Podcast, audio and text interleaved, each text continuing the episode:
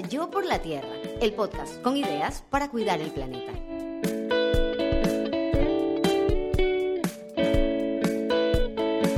Esta es una producción de Tripea. Hoy, en Yo por la Tierra, reciclaje y clasificación en la fuente.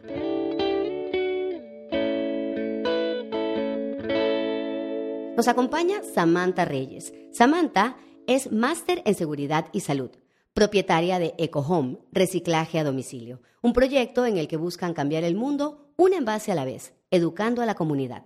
Mamá de Sebas, de cuatro años, esposa de Andrés y vive en la ciudad de Guayaquil.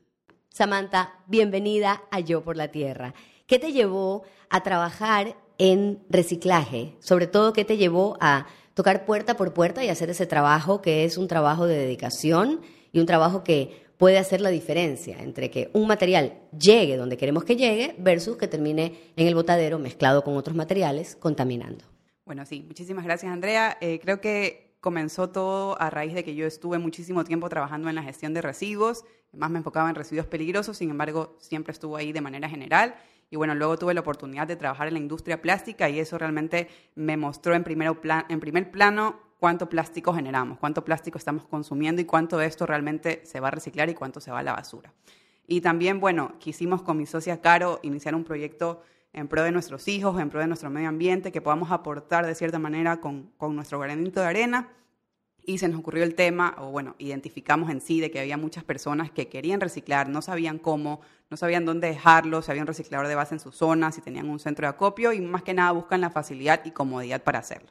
Entonces, a raíz de eso nace EcoHome, con base en poder dar ese servicio a diferentes segmentos y asimismo poder eh, enfocarnos en la parte de educación ambiental, que también es muy importante. La parte de la educación tiene que ir de la mano, es decir, el reciclaje no puede ser sin educación, porque una hay dos falencias en el reciclaje. La número uno es la logística. ¿Quién lo lleva? ¿Quién lo trae? Me cuesta más la gasolina de llevarlo al lugar, o no tengo un centro de acopio cerca, como decías, o no tengo un reciclador base que, pase por mi casa, que sucede cada vez más cuando hay urbanizaciones cerradas, cuando estamos eh, perdiendo esta identidad de barrio en las ciudades, ¿no?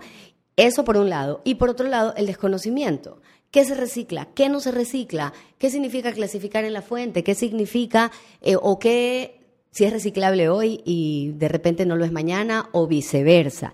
Entonces, ustedes apuntan a la educación porque se dieron cuenta que la gente, sus clientes, necesitaban saber de esto o, o siempre nació con EcoHome. Bueno, sí, siempre quisimos incorporar la parte de educación ambiental porque sentimos que es algo que falta incluso a, veces a nivel de centros educativos. Entonces no tenemos esa formación desde chiquitos y eso nos hace que quizás no valoremos tanto o, no sintamos esta necesidad, esta obligación de tener que hacernos cargo de los residuos. Muchas, veces, muchas veces también nuestros mismos clientes nos escriben y nos dicen, mira, es la primera vez que voy a comenzar a reciclar, pero la verdad es que no sé cómo hacerlo, explícame. Y comenzamos a hacer, bueno, como nosotros comenzamos prácticamente... Eh, ya iniciada la pandemia, entonces muchas personas lo hicimos de manera virtual, les fuimos explicando o notas de voz por el celular, como sea, este, lo íbamos haciendo para que la gente pues supiera cómo hacerlo, supiera qué tipo de residuos puede hacerlo. Muchas veces tenemos estas dudas de, o, nos encerramos en que, ok, voy a reciclar plástico y cartón, pero no nos damos cuenta que hay muchísimos más residuos que nosotros consumimos a nivel de hogar o a nivel de empresa que se pueden reciclar y se les puede dar una nueva vida. Y es súper interesante hablar sobre eso y ya lo vamos, ya lo vamos a ver eh, contigo del reciclaje en Ecuador. Pero antes hay, dos cosas que quiero comentar. La número uno es que cuando se habla de economía circular, muchísimas veces lo que te dicen es, de las soluciones circulares, es decir, de las soluciones más amigables con el ambiente, tu última opción debería ser reciclar, ¿no? Y aquí justamente comparto todos los programas he mencionado Tom Saki, lo voy a seguir haciendo. Este, y bueno, básicamente de un libro de él que se llama Burlar a la basura, eh, habla de las soluciones lineales y las soluciones circulares, ¿no? Entonces, básicamente, sabemos que las soluciones lineares son las de eh, el relleno sanitario o la incineración, ¿no? Que es, o los, los botaderos a cielo abierto, que son tremendos. Y luego, por otro lado, en las soluciones circulares tienes como última opción el reciclaje, el suprarreciclaje, que es lo que se conoce en inglés como upcycle, y la reutilización, que debería ser el rey de todo. Es decir, nosotros deberíamos apuntar a reutilizar y luego, ya como última instancia, reciclar, porque el reciclaje supone un proceso industrial, porque supone una movilización. Un gasto energético. Hay un gasto energético. Entonces, Me gustaría escucharte sobre eso, Samantha. Tú promueves el reciclaje, pero eres muy activa en tus redes sociales y promueves la educación ambiental. ¿Qué le dice una persona que se dedica al reciclaje a quienes nos están escuchando en relación al reciclaje? el upcycle y la reutilización. Sí, bueno, nosotros nos enfocamos en algunos ejes, eh, principalmente hacer esa diferenciación, eh, como mencionábamos anteriormente, el tema de basura versus residuos. Hay muchas personas que todavía confunden eh, esos dos términos y nos enfocamos en eso y asimismo en un estilo de, o sea, en informarlos para que ellos puedan adoptar un estilo de vida cero desperdicio. Como tú mencionabas, el reciclaje no es la solución. Sin embargo, si ya no puedo hacer nada más con eso y no tengo otra alternativa, pues en vez de botarlo a la basura, sí debo eh, gestionarlo de manera correcta. Pero sí, eh, eh, bueno, antes habían creo que tres R's, luego subieron a cinco, luego a siete y creo que ahorita estamos en muchas más. Son todas, porque ya hoy en día te dicen repensar, repensar, rediseñar, rechazar, reducir, reutilizar. Entonces realmente hay que enfocarnos no solamente en el reciclaje, sino en adoptar un estilo de vida más verde nosotros, ver qué podemos hacer desde nuestro contexto, quizás no lo podamos hacer todo, pero ver eh, cómo podemos aportar en las diferentes fases de la economía circular, por decirlo así. Y obviamente, como decíamos, ok, si ya reutilizaste, si ya le diste una nueva vida, si ya hiciste la, el super reciclaje y demás, entonces ahora sí nos vamos al reciclaje. Y de eso ya vamos a hablar, pero es súper importante también manejar y llamar a las cosas por su nombre, el poder de la palabra y la importancia de conocer todo esto. ¿Y por qué lo digo? Muchísimas veces te dicen, bueno, y vamos a hacer un concurso de reciclaje vamos a hacer un concurso de reciclaje. Y el reciclaje, yo lo he visto, a mí me han, incluso me han convocado como jueza y he sufrido en el proceso. ¿A qué voy? Concurso de, de arte con reciclaje. Entonces, para empezar, no es reciclaje, sino que es upcycle, ¿ya? Es la segunda de la lista, por así decirlo. Y es darle una nueva vida. Entonces, tú te tomaste el, el helado y ese palito de helado que quedó lo lavaste y luego lo utilizó en el colegio el niño para hacer arte. Perfecto pero ¿qué me, qué, ¿de qué he podido ser testigo en todas estas actividades que tienen buena intención pero mala ejecución? Que los niños van a la papelería y compran la funda de palitos nuevecita y sellada en una funda plástica además para que supuestamente utilizaron un material reciclado, que además no era reciclar, sino que era supra reciclar o upcycle, para hacer desde cero, ¿no? ¿Verdad? Entonces, eh, ¿Qué tanto te encuentras con esto? Que, se, se, manosea la palabra reciclaje en cosas que no son reciclaje. Sí, y de hecho eh, creo que es un concepto un poco complicado también porque muchas veces en redes sociales también varias, varias cuentas, incluso creo que nosotros también lo hemos hecho en algún momento, utilizamos la palabra como que vamos a reciclar, pero como tú dices, eh, lo que vamos a hacer es clasificar nuestros residuos, pues, ¿no? Para que estos sean gestionados o enviados eh, a un lugar donde pueden hacer la transformación como tal, en la que ya se convierte como reciclaje. Entonces, eh, pues sí, sí nos topamos bastante con eso, y como tú decías, no solamente en basura residuos, sino también que reutilizo y reciclo y los mezclamos. hay un poco esta confusión involuntaria, por decirlo así, eh, de ciertos conocimientos, pero creo que es algo que se puede ir reforzando con el tiempo. Y nosotros tratamos de hacerlo eh, muchísimo más divertido a través de nuestras redes sociales y bueno, cuando hacemos talleres también, para que la gente se lleve como esa experiencia eh, y esa motivación para poder hacerlo. Al final de la historia nadie quiere, y eso es buenísimo, Samantha, porque, a ver, información fatal sobre el cambio climático tenemos todos los días, ¿no? ¿Verdad? Y es tremendo. Entonces, la idea es informarnos hacia la acción y no informarnos de una manera terrible que te deprima, sino obviamente que te lleve a la acción. Ese también es el propósito de este espacio, ¿no? Por eso se llama Yo por la Tierra, en primera persona, porque es las personas que nos están escuchando en primera persona qué pueden hacer.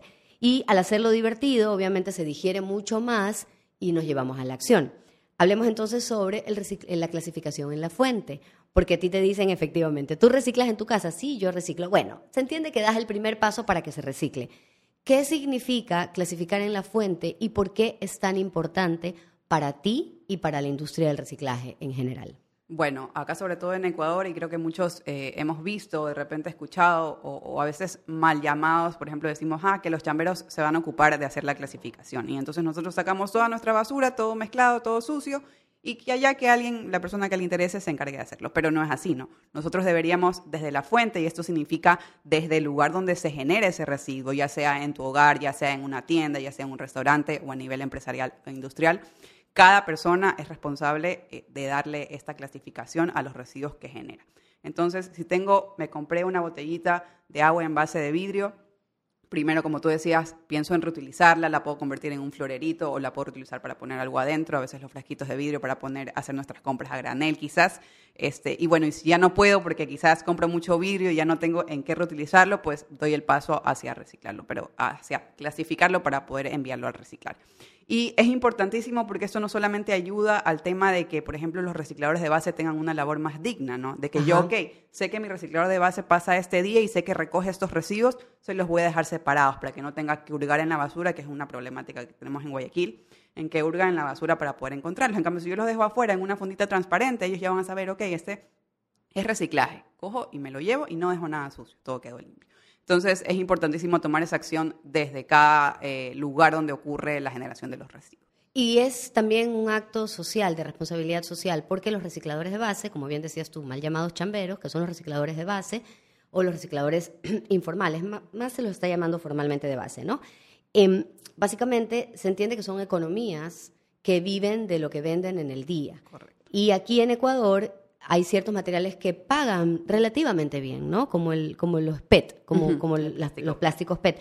Entonces, es también una acción de comunidad, por así decirlo. Se entiende que es una persona que no tiene todas las facilidades, que para él ese es el sustento de su familia, facilitemos las cosas. Y en el proceso, como todo está conectado, estamos obviamente también aportando al, al medio ambiente.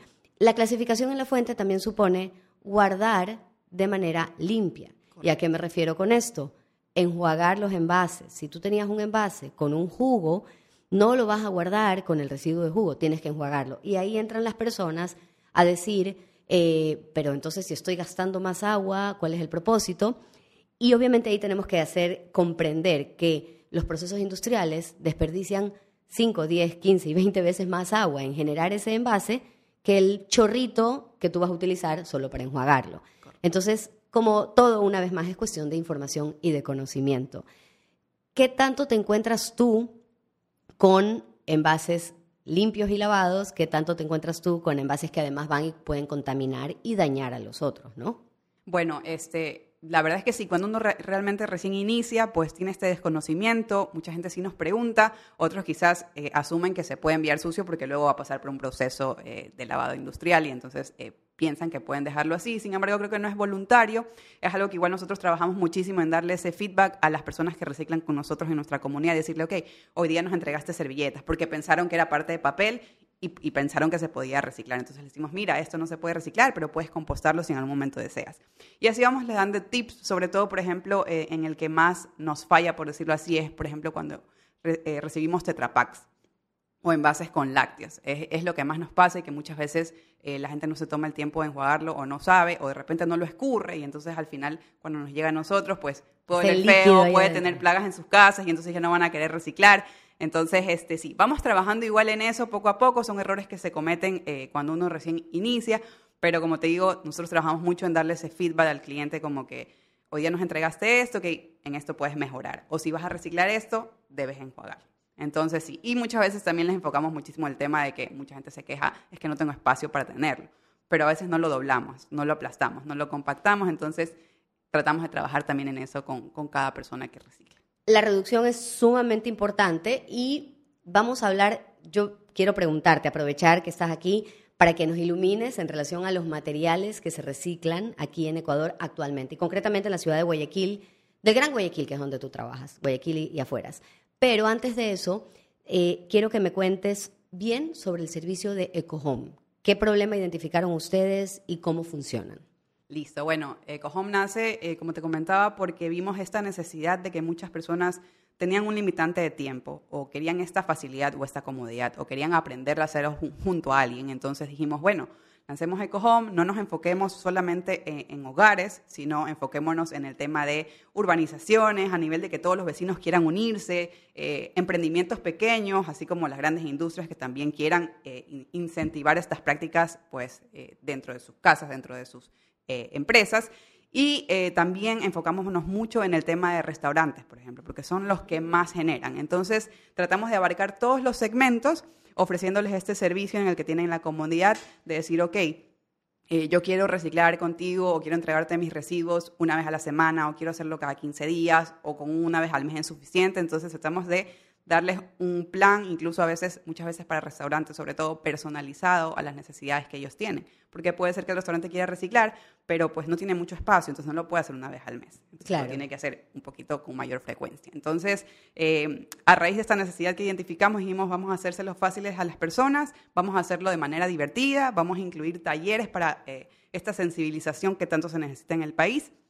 Y bueno, ahí fuimos naciendo y fuimos identificando. Al momento... Eh, el 50% más o menos de nuestra comunidad son hogares y ahí se van distribuyendo eh, centros educativos, restaurantes, como te comentaba, empresas desde pequeños emprendimientos hasta ya empresas mucho más grandes. Y ustedes pasan con eh, su vehículo, que tiene obviamente el espacio para hacerlo, y recogen el material. Correcto. Luego tú lo llevas a centros de acopio, lugares de reciclaje.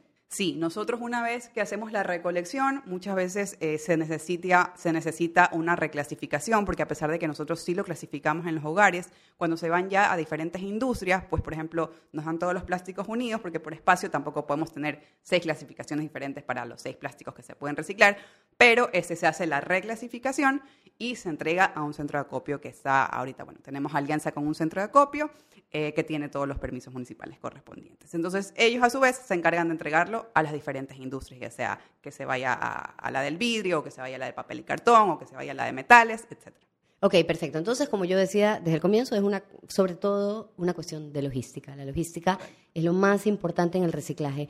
Una vez más, y aduciendo a este autor que mencionaba hace un rato, eh, te comentaba fuera de micrófonos que es sumamente interesante el tema de los desechos o el tema de, lo, de la basura, porque es el único bien que tiene una acción inversa en el sistema económico. ¿Y a qué nos referimos con esto? Tú te vas a una tienda a comprar una blusa, tú pagas por llevarte la blusa. Tú te vas a un restaurante y te compras un café, tú pagas por llevarte el café. Pero el, la basura es, o el desecho es lo único que tú pagas para que se lo lleven, no para llevártelo. Y es sumamente interesante, y justo lo estaba leyendo acá, ¿no? Toda la energía que gastamos, todo lo que, lo que hacemos para extraer petróleo, procesarlo, convertirlo en plástico, para que luego lo utilicemos solamente un ratito y luego lo mandemos al relleno sanitario. Y es interesante también tener en cuenta que eh, los lexiviados y el relleno sanitario, todo eso se va a la tierra y aire, tierra, agua, todo produce contaminación, no porque lo enterremos está desaparecido. y hay una frase out of sight, out of mind, fuera de tu vista, fuera de tu mente, que nos da una falsa sensación de que como no lo vemos, no está. Y si está, mientras esté en este planeta, está. Mientras esté en este universo, está. Entonces, es el tema de parar y, y mirar a los recursos. Y aquí avanzo con una frase que a mí me parece potente y maravillosa, y es, la basura es un error de diseño. Esto se dijo hace unos años en el Foro Económico Mundial y es impresionante porque los seres humanos tenemos esta capacidad creativa de, inventar muchísimas cosas y es maravilloso. Y también podemos inventar equivocadamente y ese es el caso de la basura como tal, como la conocemos. La basura es un error de diseño. Me, me encantaría escuchar tú que estás tan de cerca con el tema de basura versus residuos. ¿Por qué la frase la basura es un error de diseño tiene tanta potencia? Bueno, en sí, eh, nuestra basura, como así lo llamamos, está compuesta más o menos en más de la mitad, en más del 50% de material orgánico, el cual se puede compostar y convertir en abono. Entonces, esto también tiene una gestión y se puede hacer algo. Y el resto, usualmente el 40%, eh, pues está conformado de residuos inorgánicos, como los que vamos a hablar más adelante y que se pueden reciclar, eh, como el papel, cartón, plásticos, metales, vidrio. Entonces, quizás la basura real, por decirlo así, llegue a ser un 5, un 10% como mucho. Entonces, realmente eh, este término basura está, está mal. Nosotros simplemente por nuestra comodidad de decir, ok, no quiero clasificar mis residuos, lanzo todo al tacho de la basura. Y al mezclarlo todo, los orgánicos con los inorgánicos, eh, pues ya al final con los residuos sanitarios, a veces con residuos peligrosos como las pilas o electrónicos, pues se termina convirtiendo en basura, pero es por una mala gestión que nosotros les damos. Y básicamente entonces empezamos a utilizar la palabra residuos para que nos podamos responsabilizar con ese material.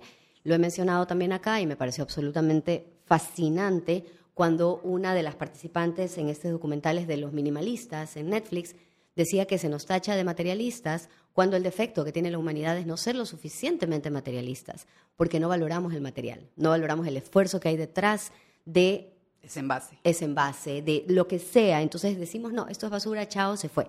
Y eso es súper importante, no comprometernos con el material. Llévalo encima. Este eh, Rob Greenfield, creo que se llama, fabuloso lo que él hizo, que fue, eh, ya voy a ver el nombre exacto de él, que fue simple y sencillamente ponerse una, unas fundas alrededor de él y empezar a llevar consigo toda la basura que generó durante un tiempo. Entonces, obviamente era como, como un hombre Michelin, ¿no? Y ahí está, ahí está a la vista. No se fue al, al tacho, lo estás viendo, está ahí la, la evidencia. Es increíble este experimento que él hizo, que ya les voy a compartir exactamente para que lo puedan buscar. Ahora sí, entonces hablemos, Samantha, de qué se recicla en Ecuador y qué no se recicla en Ecuador. Empecemos por, decías tú, hay seis tipos de plásticos, ¿no? Entonces tienes el PET, tienes el plástico soplado, bueno, ok, vamos, el film, creo.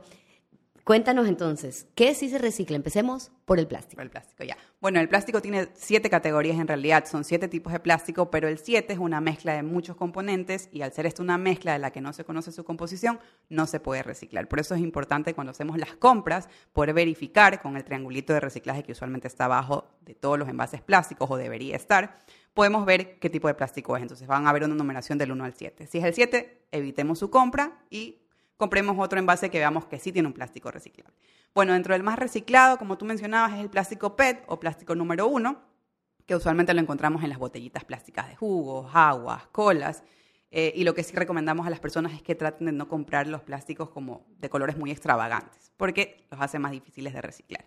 De ahí tenemos el antes de que Antes de que continúes con eso, aquí hay un tema interesante con el PET, y es que el PET tiene, eh, digamos que hay un tema fiscal ahí, ¿no? Donde hay una retención para los que producen los envasados, las botellas y demás en este plástico PET, hay una retención fiscal que les es devuelta cuando se recicla este material. Entonces, eso hizo, y, es excelente, eso hizo que desde hace algunos años el plástico PET se vuelva como algo que es muy difícil y ustedes, les, invito a hacer el ejercicio, que ustedes vayan a un evento, un lugar donde se botó eh, basura o se botó residuos y, perdón, Samantha ya me va a retar, donde se botó residuos y de repente tú ves que el PET voló, ¿no? ¿Por qué? Porque el PET, el PET es plata aquí en Ecuador y plata garantizada. Y es el residuo más pagado, de hecho, o sea, mejor pagado. Y aquí eh, hay una co-responsabilidad eh, del productor, quien envasa ese líquido, tanto que ellos hasta están asociados con, grandes industrias de reciclaje o son... O con las asociaciones de recicladores como tal. Correcto. Entonces es interesante, el PET, digamos que si ya usted se va hacia el desecho, el PET es, de, las, de las opciones que va a ser más reciclada.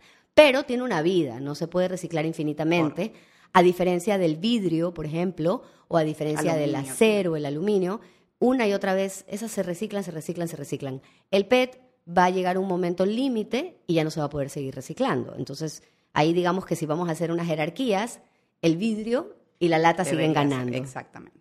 Perfecto. Entonces continuamos con más plásticos. Entonces seguimos con el plástico número dos, que es el plástico PET o polietileno de alta densidad. Es el plástico que se nos conoce como plástico duro y usualmente lo encontramos en envases de algunos shampoos, acondicionadores, en los envases de litro, por ejemplo, de yogur. Los suavizantes también de Suavizantes, cloros, incluso en algunos medicamentos también lo encontramos. Entonces eso simplemente eh, enjuagarlos, sobre todo si tienen lácteos o medicamentos, y también se pueden reciclar. En el caso ese es el, soplado. Ese es el soplado o rígido o también eh, plástico número 2 o PET, polietileno de alta densidad. Ok. De ahí tenemos el 3, que usualmente no lo encontramos a nivel de hogares, sino más vale en el sector de la construcción, es el PVC y es el que usualmente encontramos en tuberías principalmente. Okay. También tenemos el plástico 4, que usualmente eh, engloba todo lo que son los plásticos flexibles, que las funditas ya sea de los comisariatos, del Supermaxi, del Tuti o, o las funditas eh, donde me viene el arroz, la lenteja, todo ese tipo de plástico se puede reciclar también. Y antes no se podía reciclar, ¿no? Esto es relativamente nuevo. Sí, bueno, en otros países creo que están mucho más avanzados. Acá en Ecuador eh, es algo reciente. De hecho, igual si vas a diferentes centros de acopio, hay unos que te los aceptan y otros que no. Entonces, eh, también, por ejemplo, el PET se lo acepta todo el mundo, pero hay ciertos tipos de plásticos que no todos. Entonces, se toca ahí buscar a cuáles, pues, ¿no? ¿Y tú sí las receptas? Sí, nosotros reciclamos, eh, también receptamos todo lo que es, todos los tipos de plástico, de hecho. Ok. Entonces, bueno, ahorita vamos por el 4, que son los plásticos flexibles, de ahí siguen los 5, los plásticos 5 o PP.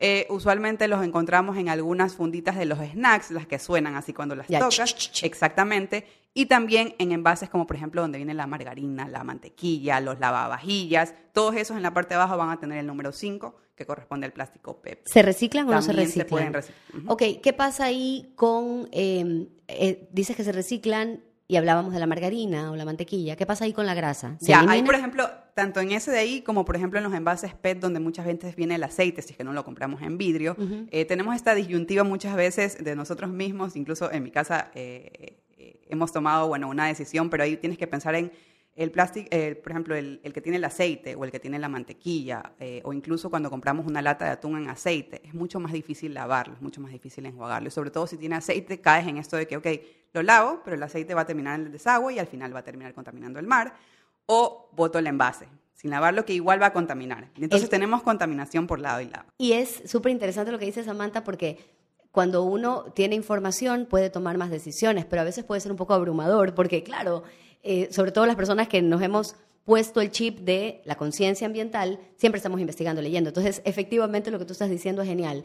Contamino más por acá, contamino el agua, Lavándolo contamino desechando, cuál es eh, el, el sacar este, este, este material de la tierra tiene un mayor impacto sobre el ambiente que desecharlo y bueno, en fin, ¿no? Son todas estas preguntas, pero lo bonito de tomar decisiones es hacerlo a partir de el conocimiento. Y entonces ahí, por ejemplo, ¿qué haces? Bueno, en mi caso, yo casi no consumo el aceite típico industrial. Por ejemplo, yo consumo aceite de coco en envase de vidrio. Entonces, creo que le he visto como que la facilidad a enjuagarlo mejor. Aparte que es aceite de coco y probablemente no contamine lo mismo que contamina un aceite industrial, ¿no? Chócala, yo Ajá. en mi casa solamente aceite de oliva en envase de vidrio. Correcto. También buscamos y eso. es mucho más fácil también. Eh, por ejemplo, en el caso del atún, tratamos de que la gente migre hacia quizás atún en agua, porque finalmente cuando uno compra el- la lata de atún en aceite, la mayoría del aceite lo terminamos botando. Solo es como el saborcito que le queda por haber estado ahí en el aceite, pero realmente lo botamos. Y aquí viene el tema de salud circular, el eh, cápsula sobre alimentación saludable, salud circular alimentación planetaria, pensando ustedes en el planeta. Hay que también leer las etiquetas porque muchísimas veces es como atún en aceite de oliva y tú lees y el ingrediente número uno es aceite de oliva, pero el ingrediente número dos es aceite, de palma o aceite de soya o qué sé yo.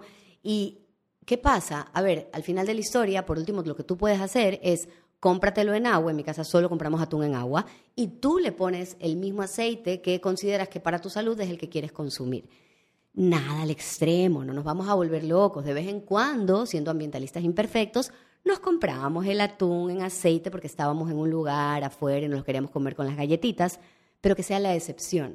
Las decisiones, y aquí nosotras que somos mamás y amas de casa, aparte de emprendedoras y todo lo demás, tenemos que tomar tenemos decisiones muy potentes en nuestras manos. Todos los días estamos tomando decisiones, una vez más, la frase de aquí de, de Yo por la Tierra, con tu dólar puedes hacer más que con tu voto, porque cada decisión de consumo es una decisión política, es una decisión consciente de hacia dónde queremos que vayan las cosas. En este caso, el planeta. Entonces, eh, buenísimo. Ahora, el atún, tú decías, si compramos en agua, solamente lo enjuago bien y ahora sí lo puedo reciclar. Correcto. E infinitamente porque el aluminio se recicla. El aluminio, pero la lata de atún usualmente es como de otro tipo de chatarra, por decirlo así. ¿Y eso se de- recicla o no? Y si se recicla, eh, te debo el dato, no creo que sea infinitamente como el aluminio. Pero Ya, este, sí, sí se puede reciclar. Bueno, nos queda para, para la investigación, Correcto. a nosotros y a nuestros oyentes. Pero es, es reciclable. Correcto, sí definitivamente. se puede entregar así. Y la Todas las lata- latas de conserva, de que te viene el frijol, que te viene el champiñón, que te viene el atún, que te viene el pollo ahora que hacen desmechado, cualquier tipo de este tipo de lata de conserva se puede reciclar siempre que esté enjuagada. Obviamente si me compro una lata de conserva donde viene la salsa del espagueti, pues tengo que enjuagarla, no la puedo entregar así.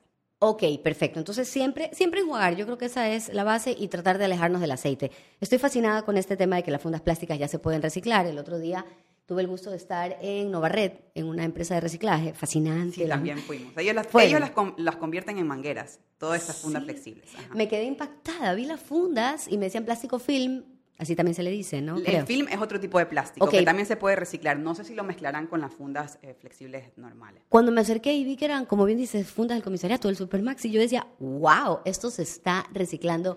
qué buena noticia. Y eh, efectivamente con hasta con clasificación de colores, ya son unas máquinas, sí. pero así como que estuvieras en la NASA, a mí me encanta. Pero bueno, entonces sí se puede reciclar. Ahora, por favor, escúchennos. Que Samantha les esté diciendo que esto se puede reciclar no significa que usted va a ir agarrando funda plástica por todo lado. No es un permiso. Muchísimas veces nos empieza a pasar, y esto quiero compartirlo y que también tú me des tu, tu insight, nos empieza a pasar que creemos que el cambio en determinados procesos sobre los materiales nos dan licencia para ser más contaminantes. Hay algo que a mí me está perturbando un montón, y con las disculpas del caso lo quiero decir. Este tema de que ahora los envases son de cartón, los envases para llevar, y nos hemos alejado del espumaflón, nos está llevando a una inconsciencia, porque no, pues es que como no es de espumaflón, espérate, sí lo pido, y entonces ahora nos mandan el ceviche y nos mandan... Esos envases tienen un film plástico, porque si no, no pudieran contener comida. Sí, son más amigables, sí, son menos contaminantes que el poliestireno, todo lo que tú quieras, pero son igual contaminantes. Y cuidado, eh, tomamos estas cosas como una licencia hacia generar más desecho, porque nos ponemos como esa, esa vacuna, ese placebo, ¿no? Es un efecto placebo, ¿no? Porque entonces, ¿cómo se recicla? No importa. No, el reciclaje requiere energía por parte de la naturaleza. Y aparte también que muchas personas, por ejemplo, o muchos restaurantes a veces también adoptan el tema del sorbete compostable. Pero al final no se composta, lo No tiramos en la basura. no Entonces, si no vamos a compostar los materiales que nos están entregando, porque sí hay muchísimos hoy en día, si no los compostamos y los botamos en la basura, el tiempo de degradación es mucho mayor al tiempo de degradación si yo lo compostara. Entonces, no es que porque estoy cambiando o migrando a algo compostable significa que no se va a convertir. Sí, porque si es compostable y no lo compostas, chao. No pasa nada, exacto. No, no sirvió de nada. No aporta, exacto. Ahora, entonces nos quedamos en las fundas plásticas, que son el plástico número 4, que ya se pueden reciclar. El 5 que ya vimos, que son los lavavajillas también. Ya, eh, eso sí se reciclan. También se pueden reciclar, correcto. Ya. Y el plástico número 6, que son lo que tú mencionabas, los espumaflex. Ya, todos estos contenedores de alimentos, eh, o que a veces venden la, eh, la carne. Pero este tipo de plástico, este, este tipo de plástico que es de espuma muchas veces eh, no lo lavamos. Por ejemplo, si pido comida china y me viene en el espumaflex, obviamente también, como tú decías, el caso del aceite, se me complica lavarlo. Entonces, si no lo voy a jugar, no lo puedo colocar. Pero sí se recicla. Sí se pueden reciclar también. Antes no se reciclaba. Antes aquí no. De- y de hecho, como te mencionaba, con el resto de materiales, el espumaflex no es algo que acepten en todos los centros de acopio. Ok, Entonces, entonces, hay que ver dónde lo hacen. siempre tratemos de acercarnos a los materiales que sabemos que los van a aceptar en cualquier centro. Correcto. ¿No? Eh, sería lo ideal. Pero, pero, pero que esa no sea una licencia para que usted genere desecho o residuos sin conciencia. Una vez más, eso hay que decirlo. Perfecto. Pasemos al Tetra Pak, porque me llama a mí mucho la atención que el Tetra Pak, teniendo tantos materiales dentro de sí, Correcto. sí se recicle. Sí. ¿Ecuador es una excepción o se recicla en el mundo entero? Ecuador, de hecho, según las investigaciones que hemos hecho, eh, y bueno, de la mano con esta empresa Equaplastic, que tiene uno, de- en- a nivel Latinoamérica, tenemos un muy buen nivel de reciclaje del Tetra Pak. El Tetra Pak, como tú mencionabas, está compuesto de tres materiales, papel, este, perdón, cartón, aluminio y plástico, y uno dice, bueno, es una mezcla, no, no se va a poder reciclar.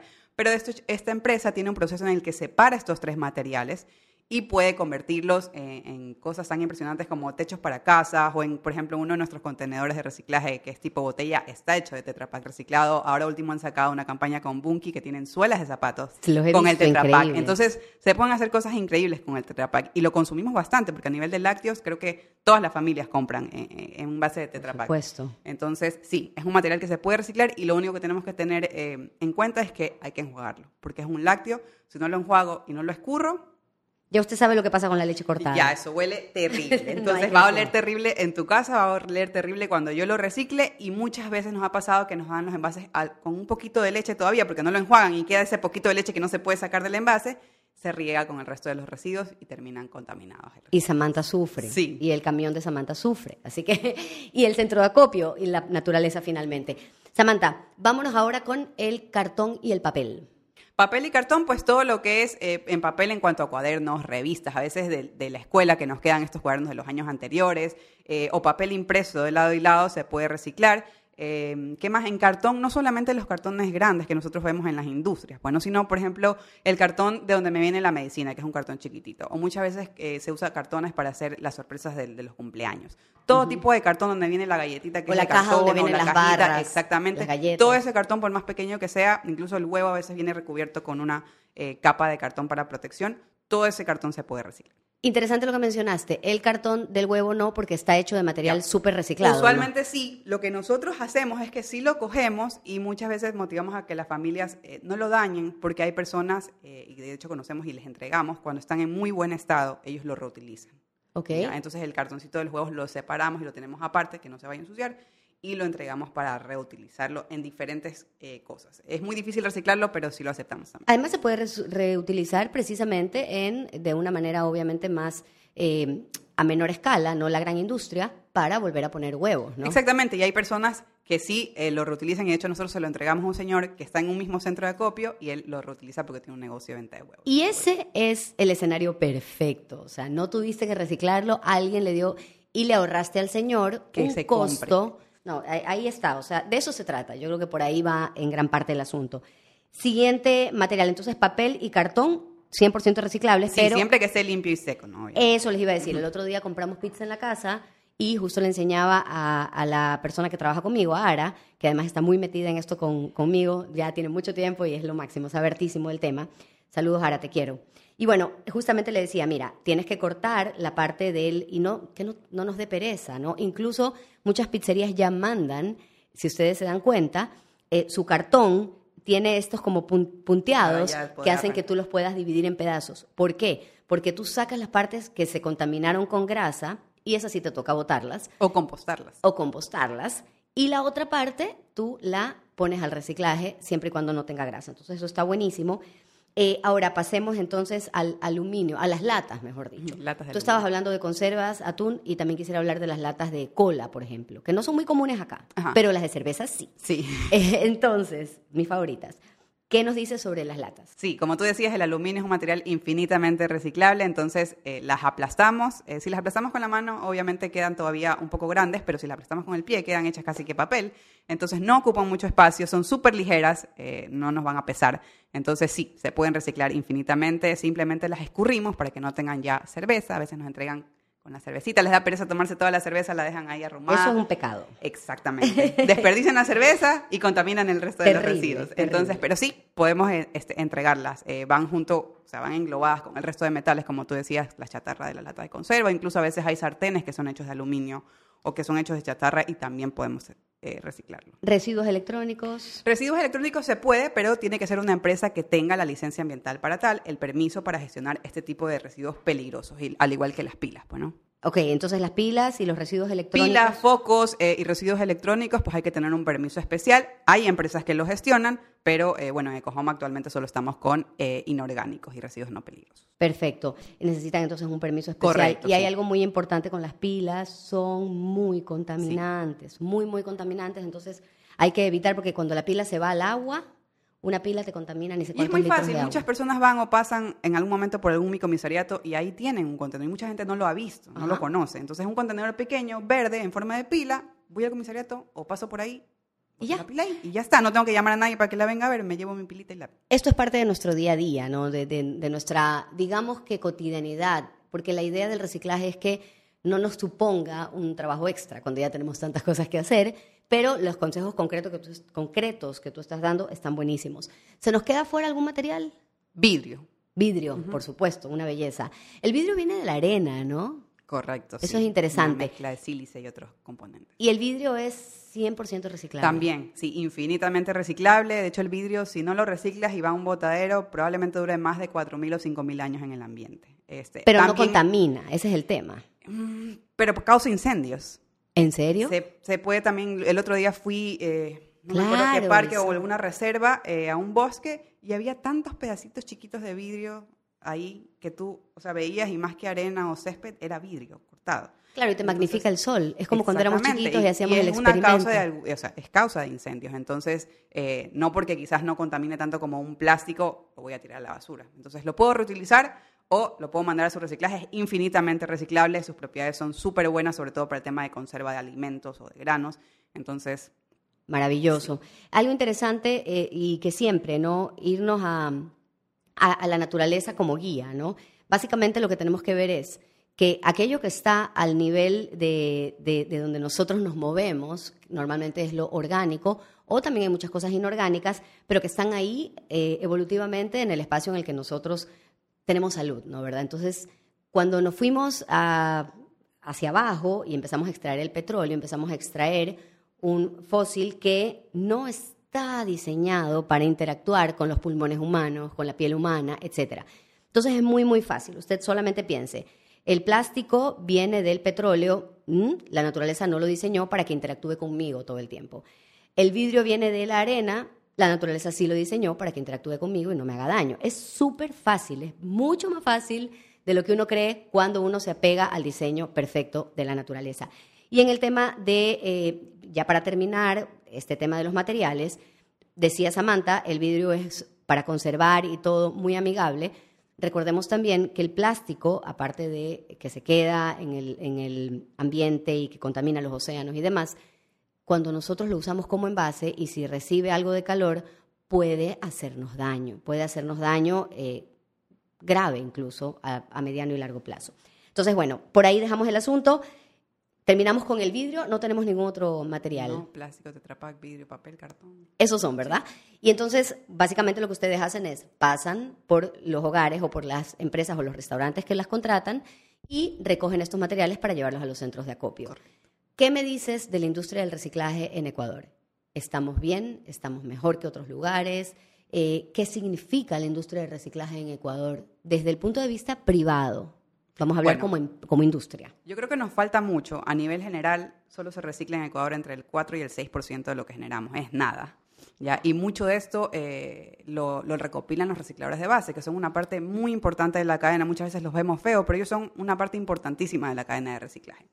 Eh, y bueno, a nivel privado como tal, eh, a, la falta de este, presencia municipal, por decirlo así, o un servicio a nivel de Estado o de municipio, como no existe el tema de la clasificación de residuos, sino simplemente el que recoge la basura, pues han salido varias iniciativas como las nuestras, eh, tanto empresas que tienen sus centros de acopio y que te puedes acercar a vender tu material si deseas, o empresas como nosotros que hacemos el reciclaje a domicilio. Incluso hoy en día eh, hay muchísimos centros de acopio de Supermaxi, por ejemplo, de la cadena Supermaxi. O sea, lo tenemos por todos lados. Esta gira, ¿no? Esta gira, claro, gira recicla. Entonces tú puedes ir, si tienes un gira cerca y no te incomoda, lo llevas. Si te incomoda y quieres un servicio a domicilio, puedes hacerlo. O si vives todavía a nivel barrial y pasa un reciclador de base, ayúdalo y entrégalo. O sea, las opciones son infinitas y creo que tenemos la logística en Ecuador, tenemos la capacidad, tenemos muchas opciones, entonces realmente no hay excusa. Quien no lo hace es porque no quiere informarse o no quiere hacerlo. Y con esto hemos, creo que, cubierto toda la información que queríamos cubrir y te agradecemos muchísimo, Samantha, por acompañarnos el día de hoy en Yo por la Tierra. Con nosotras, Samantha Reyes. Samantha es máster en seguridad y salud. Además, ella es propietaria de EcoHome, reciclaje a domicilio, un proyecto con el que busca cambiar el mundo, un envase a la vez educando a la comunidad. Mamá de Sebas de cuatro años, esposa de Andrés, vive en Guayaquil.